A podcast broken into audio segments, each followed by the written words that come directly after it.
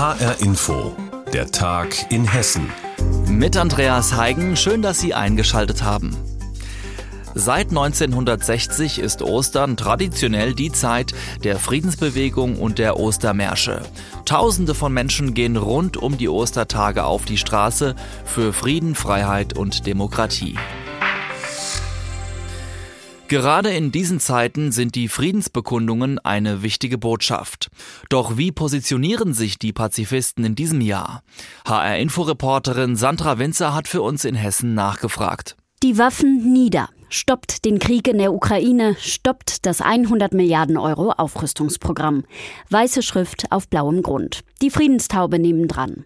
Die Worte und die Botschaften auf dem Flyer für den Limburger Ostermarsch sind klar. Stattfinden soll der Marsch am Ostersamstag. Manfred Backhaus vom dortigen Ostermarschkreis sagt, es stehe außer Frage, dass das Vorgehen Russlands ein völkerrechtswidriger Angriffskrieg gegen ein Nachbarland sei. Unsere pazifistischen Überzeugungen werden aber dadurch nicht über Bord geworfen. Krieg ist ein Verbrechen an der Menschheit. Wie viel Hass entsteht gerade in der Ukraine. Und Rüstung allein kann keinen Frieden schaffen. Seine Kollegin Marita Salm vom Limburger Ostermarsch betont, mit dem Krieg trete der Charakter Russlands als kapitalistische Macht deutlicher hervor. Kapitalistische Mächte führen Kriege. Russland genauso wie die USA. Unsere Einstellung, dass Aufrüstung zu Krieg führt, wird dadurch nur bestätigt. Das Sondervermögen von 100 Milliarden Euro zur Aufrüstung der Bundeswehr sei ein Wahnsinn angesichts der weltweiten Herausforderungen wie Klimakrise, Energiewende und Pandemie. Christa Führer-Röstmann, Sprecherin der Offenbacher Friedensinitiative, sieht das genauso. Für sie gilt, dass wir gegen den Krieg sind, gegen den Krieg in der Ukraine, aber auch gegen den Krieg im Jemen und an anderen Orten der Welt. Außerdem sind wir gegen das 100 Milliarden Aufrüstungsprogramm. Das nützt den Menschen in der Ukraine nicht. Es bedeutet ein weiteres Drehen an der Eskalationsschraube und wir brauchen das Geld für Bildung, für die Reform des Gesundheitswesens gegen den Klimawandel. Dort wird das Geld fehlen, wenn man es jetzt für die Rüstung verpulvert. Abrüsten statt aufrüsten also. Rolf Weckeck arbeitet seit Jahrzehnten im Kasseler Friedensforum für die Ostermärsche mit. Er sagt, 2022 sei für die Friedensbewegung ein schlechtes Jahr. Ein katastrophales Jahr. Das fängt schon damit an, dass wir zum ersten Mal den Aufruf überarbeiten mussten, nachdem der 24. Februar geschehen war und viele Hoffnungen auf weniger Krieg, weniger Rüstung und mehr Frieden sind dadurch geplatzt. Auch im Odenwald wird am 16. April wieder ein Ostermarsch für den Frieden organisiert. Vom Erbacher Schlossplatz nach Michelstadt. Prognosen zur Teilnehmerzahl in diesem Jahr fallen den Organisatorinnen und Organisatoren schwer. Denn wichtig für die Teilnahme sei bislang neben der politischen Situation auch stets das Wetter gewesen, sagen sie.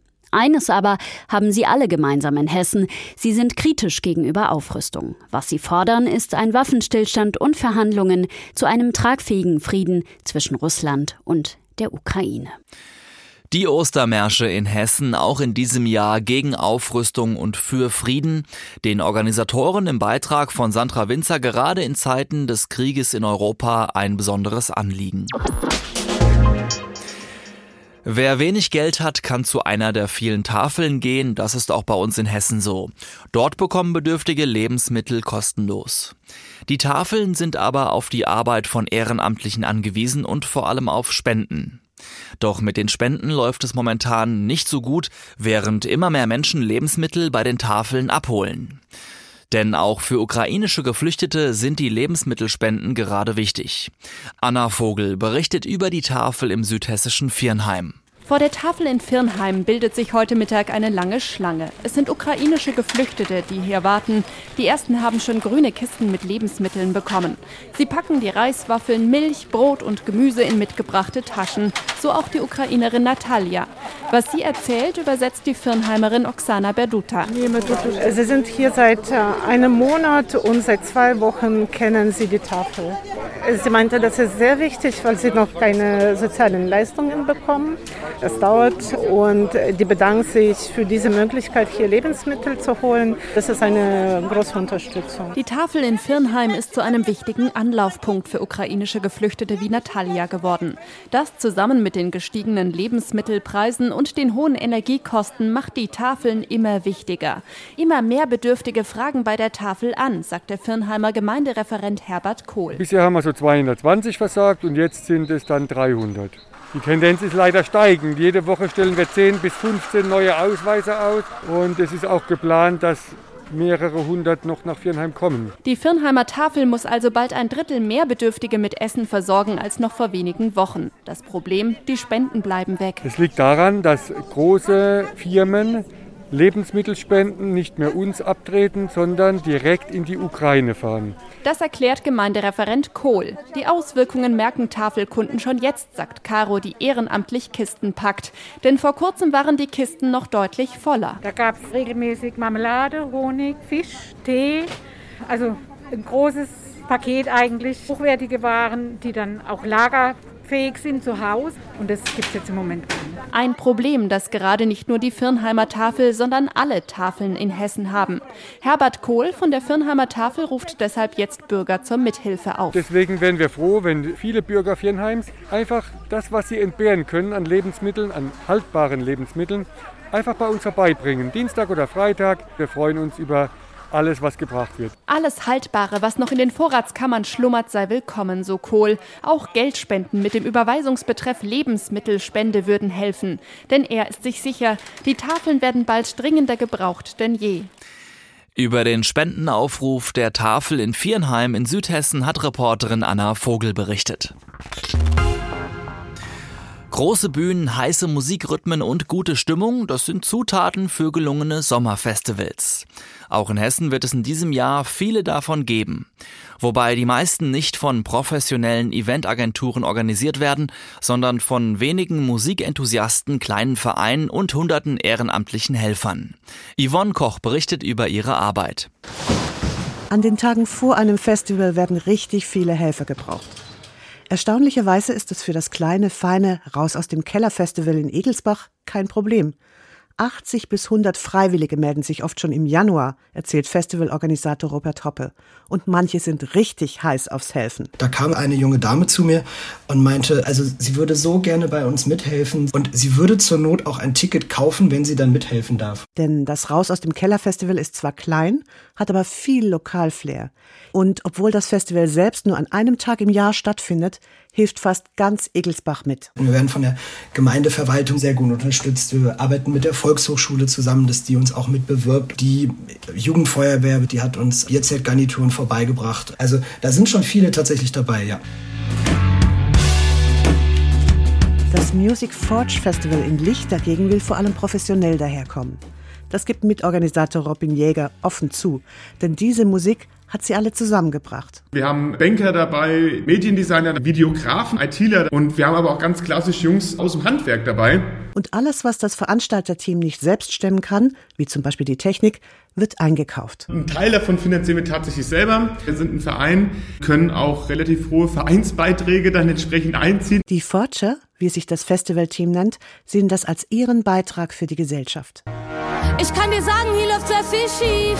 Verkaufen Waffen, aber wollen keinen Krieg. Beim Carbon Open Air fällt gleich auf, hier kommen eindeutig mehr Frauen auf die Bühne. Ein ganzes Wochenende lang auf zwei Bühnen. Das zu organisieren ist viel Arbeit. Damit sind 25 Leute das ganze Jahr über ehrenamtlich beschäftigt, betont Mitveranstalter Robin Konrad. Und am Wochenende selber haben wir dann noch so 120, 130 Helfer, die auch alle das ehrenamtlich machen. Und irgendwie scheint dieses Open Air eine feste Größe zu sein in Karben. Es gibt auch Leute, die kommen schon seit sechs, sieben Jahren zum Helfen. Deshalb revanchieren sich die Veranstalter bei allen Ortsansässigen. An dem Sonntag haben wir immer einen freien Eintritt, wo es ein bisschen Freibier gibt. Und das wird natürlich auch von Ehrenamtlichen ausgeschenkt. Auch in Hessen werden viele Festivals von Ehrenamtlichen organisiert. Reporterin Yvonne Koch hat darüber berichtet. Und jetzt beschäftigen wir uns mit der Frage, was kann man an den Ostertagen Schönes unternehmen, ohne den Geldbeutel zu strapazieren. Wir haben unsere Reporterinnen und Reporter aus den hessischen Regionalstudios gebeten, sich umzuhören und Vorschläge zu machen. Schwindelfrei zu sein ist von Vorteil, wenn man auf die Eschbacher Klippen im Hochtaunus klettern will. Die Felsformation besteht hauptsächlich aus Quarzgestein und ist bis zu zwölf Meter hoch. Auf den kleineren Felsen können auch jüngere Kinder kraxeln. Kletterbegeisterte finden an den höheren Felswänden einige Haken zur Sicherung. Bei gutem Wetter lässt sich der Ausblick auf den Taunus genießen und auf der Rasenfläche vor den Felsbrocken herrlich picknicken. Los geht's vom Parkplatz oberhalb des Stadtteils Usingen-Eschbach. Die kleine Wanderung zu den Eschbacher Klippen dauert etwa zehn Minuten und ist auch für Familien geeignet. Janika Kämmerling aus dem Studio Rhein-Main. Nach zwei Jahren Pandemie geht's am Ostermontag auf den Brettern Nordhessens beliebter Bergbühne endlich wieder los. Die Bergbühne in Burghasungen lädt zu einem Kennenlernfest in traumhaft schöner Bergkulisse ein. Und dabei hat man nicht nur die Möglichkeit, den Osterhasen zu treffen, sondern auch gleich mal hinter die Kulissen der Bergbühne zu schauen. Das Fest am Ostermontag beginnt um 11 Uhr auf der Bergbühne, der Eintritt ist frei und es gibt auch was zu futtern, gegen einen kleinen Obolus bunte Eier, grüne Soße und Welcome Hot Dogs. Für die kleinen Besucher werden zahlreiche Osterüberraschungen versteckt, die es dann zu suchen gilt. Carsten Gohlke, Burghasungen.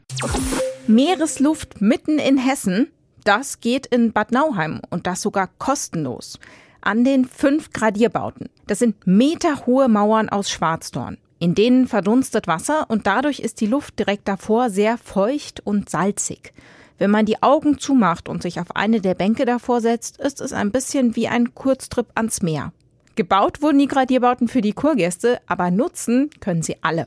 Und wer will, kann auch noch in den Gesundheitsgarten. Direkt am Gradierbau 2 gibt es unter anderem Kneippbecken, einen Fitnessparcours und einen Barfußpfad. Anne-Kathrin Hochstraat, Bad Nauheim. Was hat eigentlich der Hase mit Ostern zu tun? Diese und viele andere Fragen rund um Ostern werden auf dem Pop-up Osterweg in Bräuner beantwortet. Pop-up-Wege, das sind Wanderwege zu bestimmten Themen, die für ein paar Wochen aufgebaut werden. Im Naturpark Habichtswald gibt es die seit Corona, um für Familien einfach etwas Abwechslung zu schaffen. Der neue Osterweg erklärt unsere Bräuche und beschreibt, wie sich die Natur im Frühjahr verändert. Dazu gibt es auf Tafeln am Wegrand kleine Geschichten und Rätsel. Insgesamt ist der Weg ungefähr drei Kilometer lang und für Familien geeignet, sogar mit Kinderwagen. Startpunkt ist der Wanderparkplatz in Bräuner, von da ist der Osterweg dann extra ausgeschildert. Sina Phillips, Bräuner. Mitten versteckt in einem Waldstück bei Erbach im Odenwald liegt der Wildpark Brudergrund. Dieser ist Heimat für Rotwild, Dammwild und Mufflons. Die leben dort in großen Gehegen, sind aber Menschen gewöhnt und deshalb können Besucherinnen und Besucher sie aus nächster Nähe anschauen und mit Futter aus einem Automaten füttern. Über das Gelände schlängelt sich ein Lehrpfad mit vielen Informationen über den Wald und seine Bewohner. Außerdem gibt es Rast- und Picknickstationen. Der Eintritt zum Wildpark Brudergrund ist frei. Stefanie Hofmann, Erbach. Einfach mal die Seele baumeln lassen. Oder nur die Beine. Das kann man im Schlosspark in Rothenburg an der Fulda. Unter uralten Buchen und Kastanien schwingen acht große Schaukeln. Und die sind nicht nur für Kinder gedacht. Da kann man allein oder zu zweit schaukeln, mit Freunden oder Kollegen rittlings auf einem mehr als vier Meter langen Balken Spaß haben oder ganz ruhig in einer Hängematte entspannen. In einem überdimensionalen Schaukelsessel können sogar Rollstuhlfahrer Platz nehmen. Das bringt Schwung in die Ostertage, macht gute Laune und kostet nichts.